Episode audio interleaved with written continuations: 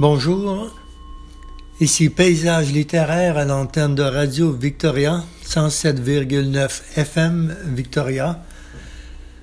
Voilà, nous sommes de retour. Vous êtes en présence de Normand Hébert.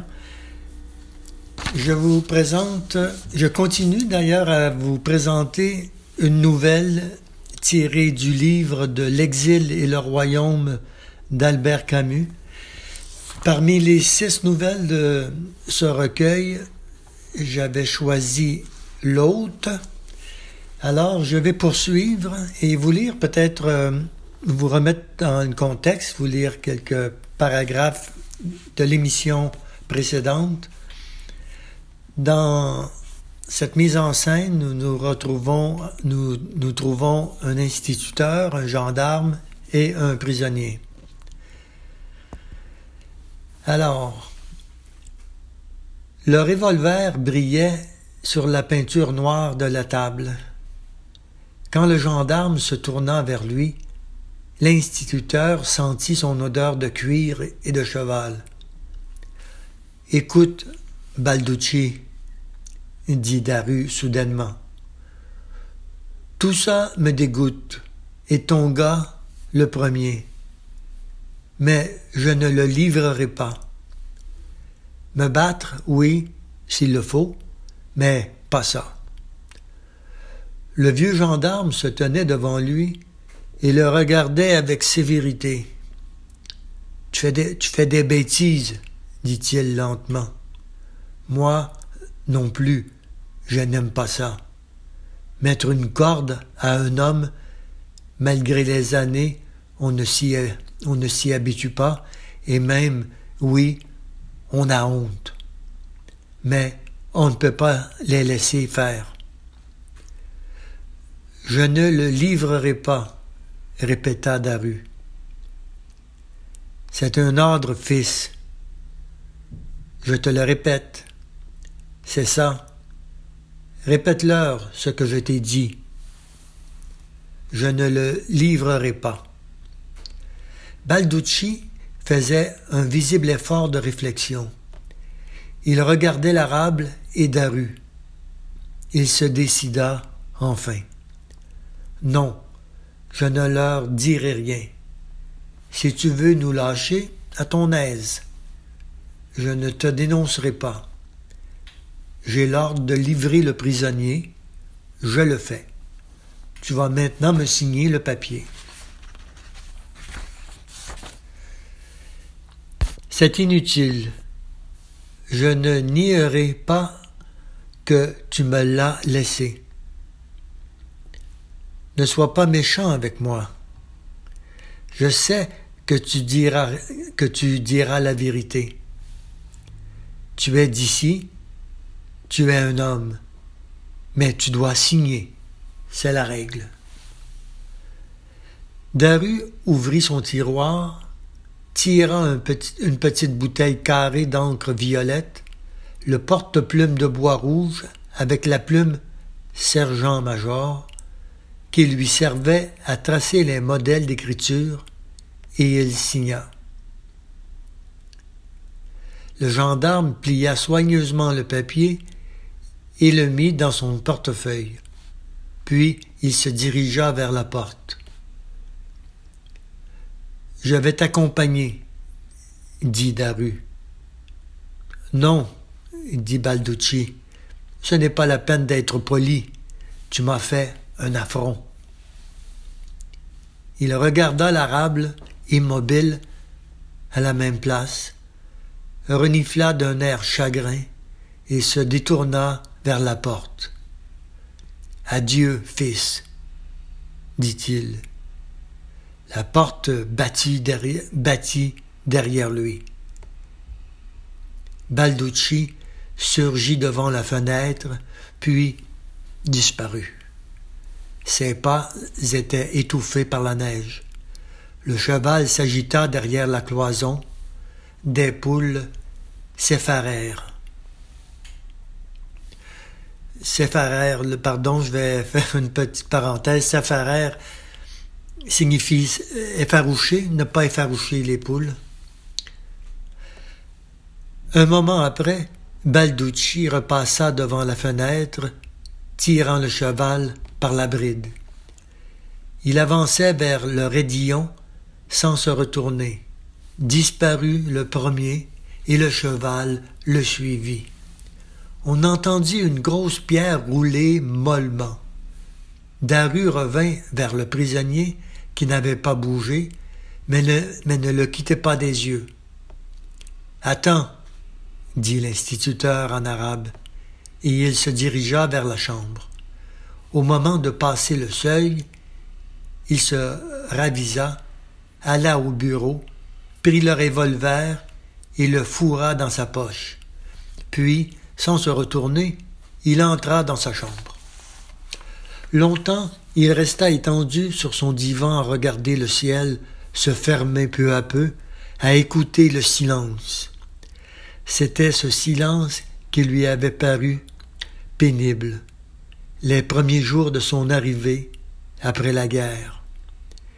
Il avait demandé un poste dans la petite ville au pied des contreforts qui séparent du désert les hauts plateaux. Là, des murailles rocheuses, vertes et noires au nord, roses ou mauves au sud, marquaient la frontière de l'éternel été. On l'avait nommé à un poste plus au nord, sur le plateau même. Au début, la solitude et le silence lui avaient été durs sur ces terres ingrates, habitées seulement par des pierres. Parfois, des sillons faisaient croire à des cultures, mais ils avaient été creusés pour mettre au jour une certaine pierre, propice à la construction. On ne labourait ici que pour récolter des cailloux. D'autres fois, on grattait quelques copeaux de terre accumulés dans des creux dont on engraisserait les maigres jardins des villages. C'était ainsi. Le caillou seul couvrait les trois quarts de ce pays. Les villes y naissaient, brillaient, puis disparaissaient. Les hommes y passaient, s'aimaient ou se mordaient à la gorge, puis mouraient. Dans ce désert, personne, ni lui, ni son hôte, n'était rien. Et pourtant, hors de ce désert, ni l'un ni l'autre, Daru le savait, n'aurait pu vivre vraiment. Quand il se leva, aucun bruit ne venait de la salle de classe. Il s'étonna de cette joie franche qui lui venait à la seule pensée que l'arabe avait pu fuir et qu'il allait se retrouver seul, sans, sans avoir rien à décider. Mais le prisonnier était là. Il s'était seulement couché de tout son long entre le poêle et le bureau, les yeux ouverts. Il regardait le plafond. Dans cette position, on voyait surtout ses lèvres épaisses qui lui donnaient un air boudeur. Viens, dit Daru. L'arabe se leva et le suivit. Dans la chambre, l'instituteur lui montra une chaise près de la table, sous la fenêtre. L'arabe prit place sans cesser de regarder Daru. Tu as faim? Oui, dit le prisonnier. Daru installa deux couverts. Il prit de la farine et de l'huile, pétrit dans un plat une galette et alluma le, petit fourneau à, à but à gaz. Pendant que la galette cuisait, il sortit pour ramener de l'appentis, du fromage, des œufs, des dattes et du lait condensé.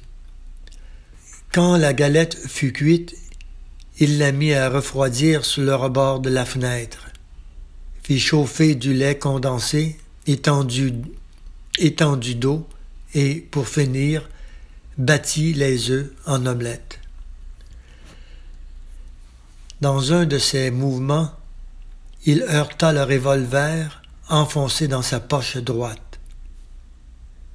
Il posa le bol, passa dans la salle de classe et mit le revolver dans le tiroir de son bureau. Quand il revint dans la chambre, la nuit tombait.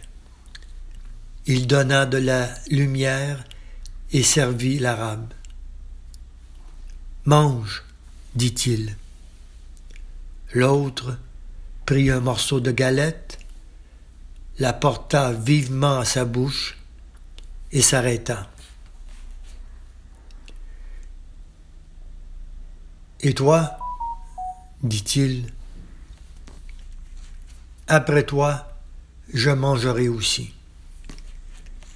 Les grosses lèvres s'ouvrirent un peu, l'arabe hésita, puis il mordit résolument dans la galette. Le repas fini, l'arabe regardait l'instituteur. C'est toi le juge? Non. Je te, garde jusqu'à demain. Pourquoi tu manges avec moi? J'ai faim. L'autre se tut. Daru se leva et sortit. Il ramena sur un, un lit de camp de l'appentis, l'étendit entre la table et le poêle, perpendiculairement à son propre lit. D'une grande valise qui, debout dans un coin, servait d'étagère à dossier, il tira deux couvertures qu'il disposa sur le lit de camp. Puis il s'arrêta, se sentit oisif, s'assit sur son lit. Il n'y avait plus rien à faire, ni à préparer. Il fallait regarder cet homme. Il le regardait donc, essayant d'imaginer ce visage emporté de fureur. Il n'y parvenait pas. Il voyait seulement le regard à la fois sombre et brillant, et la bouche animale. Pourquoi tu l'as tué? dit-il d'une voix dont l'hostilité le surprit. L'arabe détourna son regard. Il s'est sauvé. J'ai couru derrière lui. Il releva les yeux sur Daru, et ils étaient pleins d'une sorte d'interrogation malheureuse. Maintenant, qu'est-ce qu'on va me faire? Tu as peur? L'autre se raidit en détournant les yeux.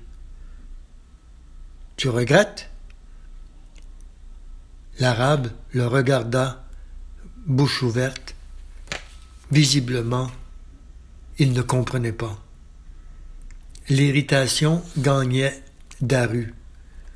En même temps, il se sentait gauche et emprunté dans son gros corps coincé entre deux lits.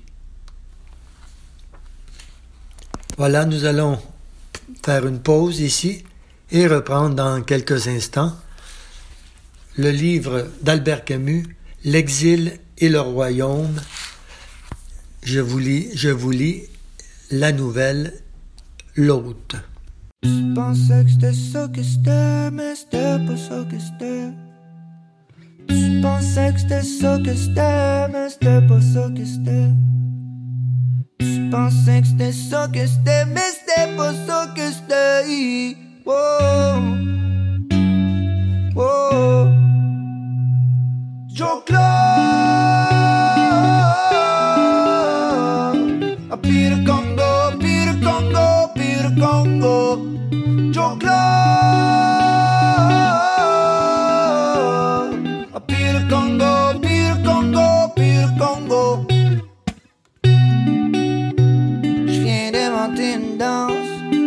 Tu pensais que c'était ça que c'était, mais c'était pas ça que c'était.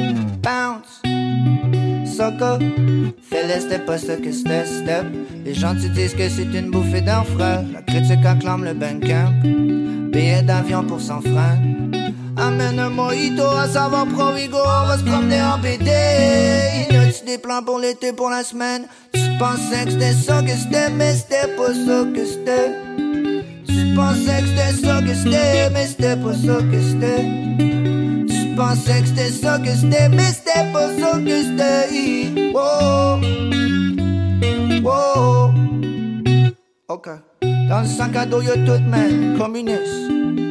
Bon boy, c'est imbécile. 10 DJ, les vissés, chez nous, mais bon business.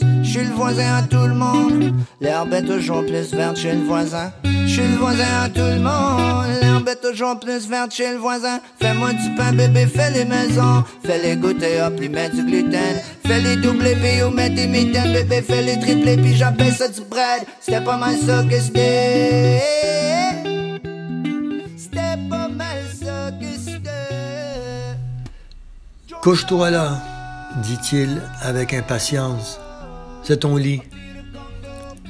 L'arabe ne bougeait pas. Il appela, il appela Daru. Dis, l'instituteur le regarda. Le gendarme revient, revient demain? Je ne sais pas. Tu viens avec nous? Je ne sais pas. Pourquoi? Le prisonnier se leva et s'étendit à même les couvertures, les pieds vers la fenêtre. La lumière de l'ampoule électrique lui tombait droit dans les yeux qu'il ferma aussitôt. Pourquoi? répéta Daru planté devant le lit. L'arabe ouvrit les yeux sous la lumière aveuglante et le regarda en s'efforçant de ne pas battre les paupières. Viens avec nous, dit-il. Au milieu de la nuit, Daru ne dormait toujours pas. Il s'était mis au lit après s'être complètement déshabillé. Il couchait nu habituellement. Mais quand il se trouva sans vêtements dans la chambre, il hésita. Il se sentait vulnérable. La tentation lui vint de se rhabiller. Puis il haussa les épaules. Il en avait vu d'autres et, s'il le fallait, il caresserait en deux, il casserait en deux son, ad, son adversaire. De son lit, il pouvait l'observer, étendu sur le dos, toujours immobile et les yeux fermés sous la lumière, violette. Quand Daru éteignit les fenêtres, quand éteignit, les ténèbres semblèrent se congeler d'un coup. Peu à peu, la nuit redevient vivante dans la fenêtre, où le ciel sans étoiles remuait doucement. L'instituteur distingua bientôt le corps étendu devant lui. L'arabe ne bougeait toujours pas, mais ses yeux semblaient ouverts, semblaient ouverts. Un léger vent rôdait autour de l'école. Il chasserait peut-être les nuages et le soleil reviendrait. Dans la nuit, le vent grandit. Les poules s'agitèrent un peu, puis se turent. L'arabe se retourna sur le côté, présenta, présentant le dos à Daru, et celui-ci crut l'entendre gémir. Il guetta ensuite sa respiration, devenue plus forte et plus régulière. Ils écoutaient ce souffle si proche et rêvaient sans pouvoir s'endormir. Dans la chambre où, depuis un an, il dormait seul, cette présence le gênait. Mais elle le gênait aussi parce qu'elle lui imposait une sorte de fraternité qu'il refusait dans les circonstances présentes et qu'il connaissait bien. Les hommes qui partagent les mêmes chambres, soldats ou prisonniers, contractent un lien étrange, comme si leurs armatures quittées avec les vêtements, ils se rejoignaient chaque soir, par-dessus leurs différences, dans la vieille communauté du songe et de la fatigue. Mais Daru se secouait. Il n'aimait pas ces bêtises. Il fallait dormir.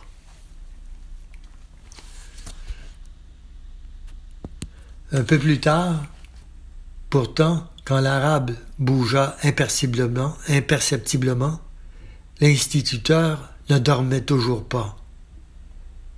Au deuxième mouvement du prisonnier, il serait dit en alerte. L'arabe se soulevait lentement sur les bras d'un mouvement presque somnambulique.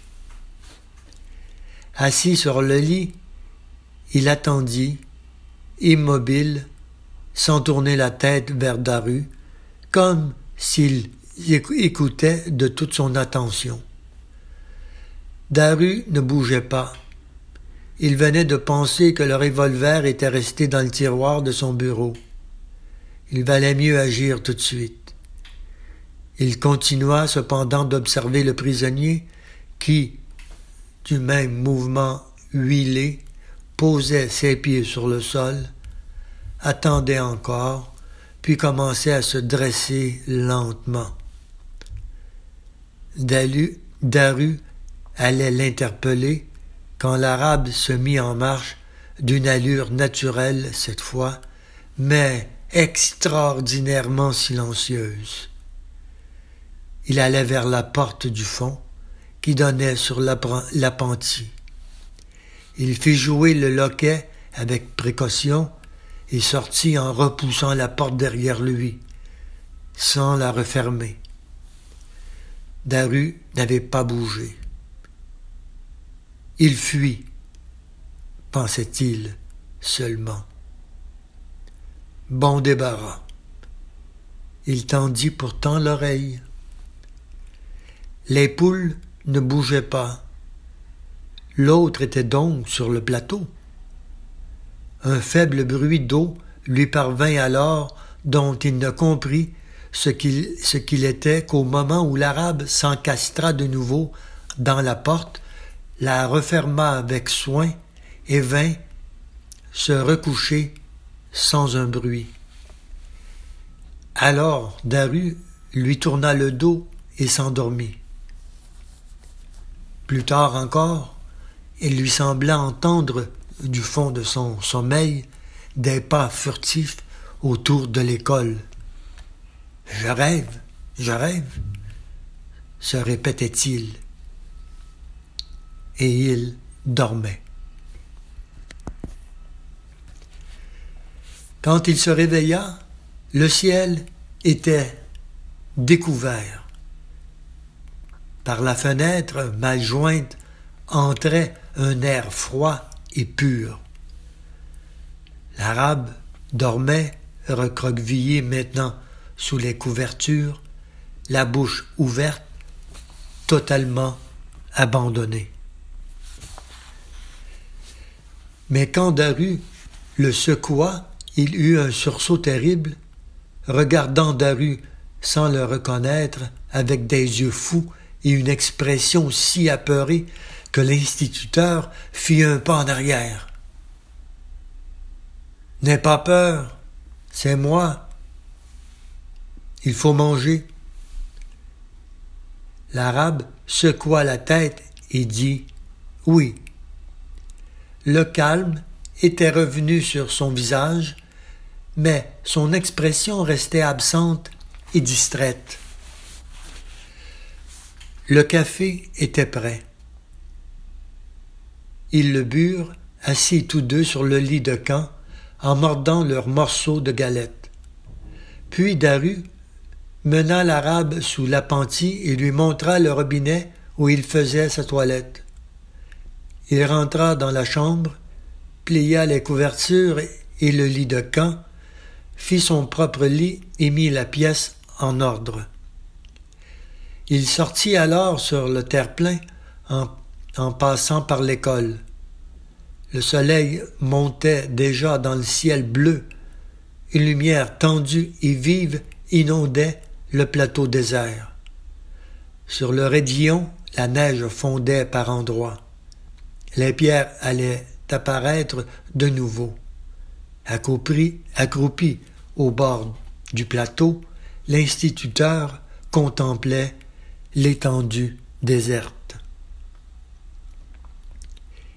Il pensait à Balducci. Il lui avait fait de la peine, il l'avait renvoyé d'une certaine manière, comme s'il ne voulait pas être dans le même sac. Il entendait encore, il entendait encore l'adieu du gendarme et, sans savoir pourquoi, il se sentait étrangement vide et vulnérable. À ce moment, de l'autre côté de l'école, le prisonnier toussa.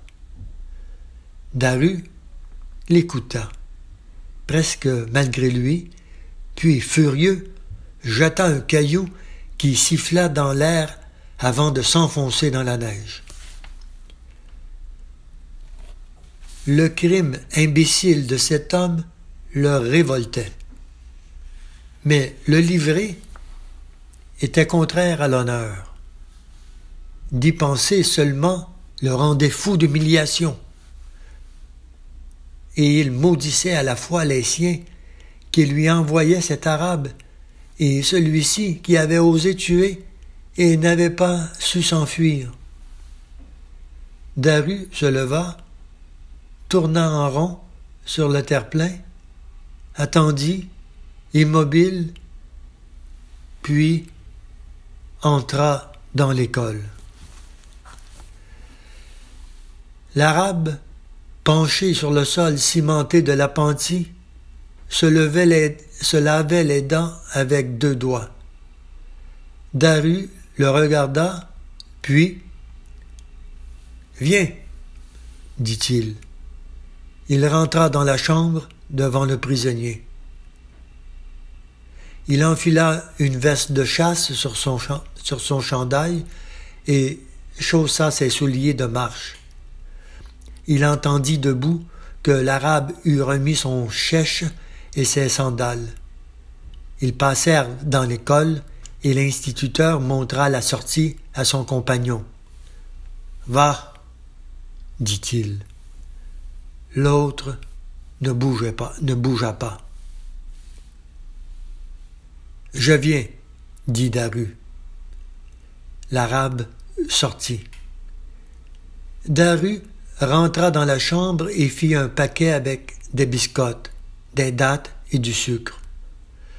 Dans la salle de classe, avant de sortir, il hésita une seconde devant son bureau, puis il franchit le seuil de l'école et boucla la porte. C'est par là, dit-il. Il prit la direction de l'Est, puis suivi par le prisonnier. Il prit la direction de l'Est, puis suivi par le prisonnier. Mais, à une faible distance de l'école, il lui sembla entendre un léger bruit derrière lui. Il revint sur ses pas inspecta les alentours de la maison. Il n'y avait personne. L'arabe le regardait faire sans paraître comprendre. Allons, dit Daru. Ils marchèrent une heure et se reposèrent auprès d'une sorte d'aiguille calcaire. La neige fondait de plus en plus vite, le soleil pompait aussitôt les flaques, nettoyait à toute allure le plateau qui peu à peu devenait sec et vibrait comme l'air lui-même. Quand ils reprirent la route, le sol résonnait sous leurs pas. De loin en loin, un oiseau fendait l'espace devant eux, devant eux, avec un cri joyeux. Daru buvait, à profondes, à profondes aspirations, la lumière fraîche, une sorte d'exaltation naissait en lui devant le grand espace familier, presque entièrement jaune maintenant, sous sa culotte de ciel bleu. Ils marchèrent encore une heure, en descendant vers le sud. Ils arrivèrent à une sorte d'éminence aplatie, faite de rochers friables. À partir de là, le plateau dévalait, à l'est, vers une plaine basse où l'on pouvait distinguer quelques arbres maigres et, au sud, vers des amas rocheux qui donnaient au paysage un aspect tourmenté. Daru inspecta les deux directions. Il n'y avait que le ciel à l'horizon, pas un homme ne se montrait. Il se tourna vers l'arabe qui le regardait sans comprendre. Daru lui tendit un paquet. Prends, dit-il. Ce sont des dates, du pain, du sucre. Tu peux tenir deux jours. Voilà mille francs aussi. L'arabe prit le paquet et l'argent, mais il gardait ses mains pleines à la hauteur de la poitrine, comme s'il ne savait que faire de ce qu'on lui donnait. Regarde maintenant, dit l'instituteur, et il lui montrait la direction de l'Est. Voilà la route de Tingui. Tu as deux heures de marche. À Tingui, il y a l'administration et la police. Ils t'attendent. L'arabe regardait vers l'est, retenant toujours contre lui le paquet et l'argent. Daru lui prit le bras et lui fit faire, sans, douceur, un quart de tour vers le sud. Au pied de la hauteur où il se trouvait, on devinait un chemin à peine dessiné. Ça, c'est la piste qui traverse le plateau. À un jour de marche d'ici, tu trouveras le pâturage et les premiers nomades. Ils t'accueilleront et t'abriteront selon leurs lois. L'arabe s'était retourné maintenant vers Daru et une sorte de panique se levait sur son visage. Écoute, dit-il. Daru secoua la tête. Non, tais-toi. Maintenant, je te laisse. Il lui tourna le dos, fit deux grands pas dans la direction de l'école, regarda d'un air indécis l'arabe immobile et repartit. Pendant quelques minutes, il n'entendit plus que son propre pas, sonore sur la terre froide, et il se détourna, et il ne se détourna pas la tête. Au bout d'un moment, pourtant, il se retourna. L'arabe était toujours là, au bord de la colline, les bras pendants maintenant, il regardait l'instituteur. Daru sentit sa gorge se nouer. Quand il jura d'impatience, fit un grand signe et repartit. Il était déjà loin quand il s'arrêta de nouveau et regarda. Il n'y avait plus personne sur la colline. Daru hésita. Le soleil était maintenant assez haut dans le ciel et commençait à lui dévorer le front. L'instituteur revint sur ses pas. D'abord un peu, incertain, puis avec décision. Quand il parvint à la petite colline, il ruisselait de sueur. Il la gravit à toute allure et s'arrêta, essoufflé, sur le sommet. Les champs de roches au sud se dessinaient nettement sur le ciel bleu, mais sur la plaine, à l'est, une buée de chaleur montait déjà. Et dans cette brume légère, Daru, le cœur serré, découvrit l'arabe qui cheminait lentement sur la route de la prison. Un peu plus tard, planté devant la fenêtre de la salle de classe, l'instituteur regardait sans la voir la jeune lumière bondir des hauteurs du ciel sur toute la surface du plateau. Derrière lui, sur le tableau noir, entre les méandres des fleuves français, s'étalait tracé à la craie par une main malhabile l'inscription qu'il venait de lire. Tu as livré notre frère, tu paieras.